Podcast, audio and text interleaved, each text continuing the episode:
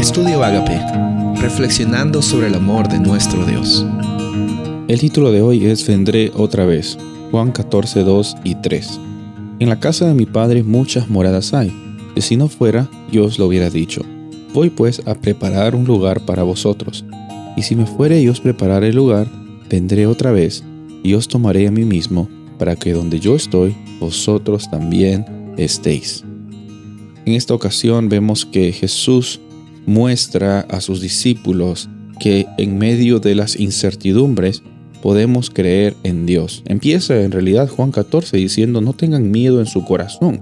Bueno, el miedo muchas veces viene en la vida del ser humano cuando existen incertidumbres y cuando existen bastantes áreas de nuestras vidas que son atacadas, bastantes circunstancias que no están en nuestro control bastantes problemas que a veces pensamos que nosotros con nuestras fuerzas tenemos que solucionarlos.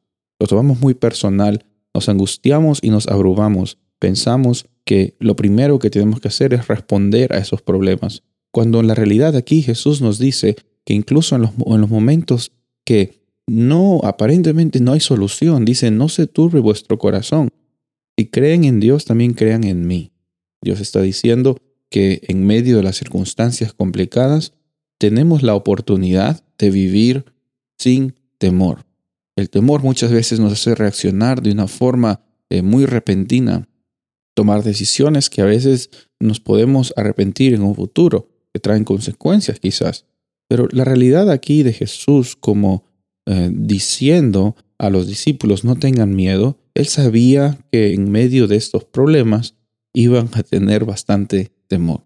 Y se preocupa no solo en, proveer un lugar para ellos en el futuro, sino también se preocupa en que en el presente ellos vivan sin temor.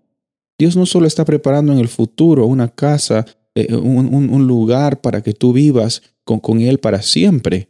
Eh, no, Él se está preocupando para que en el presente tú también vivas con la esperanza de que Él está siempre siendo eh, proveedor de tus necesidades y la necesidad más grande que Él ha provisto es la necesidad de tener a un Salvador para que podamos vivir como nosotros hemos sido creados originalmente, para glorificar a Dios.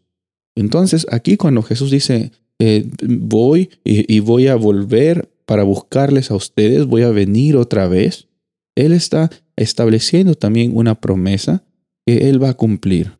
Sabes, hasta ahora vemos siempre eh, un registro en la Biblia de la fidelidad de Dios hacia sus hijos hacia las personas que aceptan vivir bajo este pacto. Y tú y yo tenemos esta oportunidad hoy. Cuando Él dice vendré otra vez, Él te está dando una esperanza en el futuro, pero también te está mostrando que hoy puedes vivir con la certeza de que Él va a venir.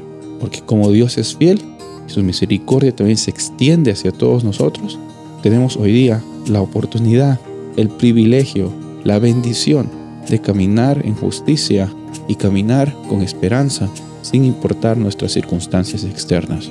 Soy el pastor Rubén Casabona y deseo que tengas un día bendecido.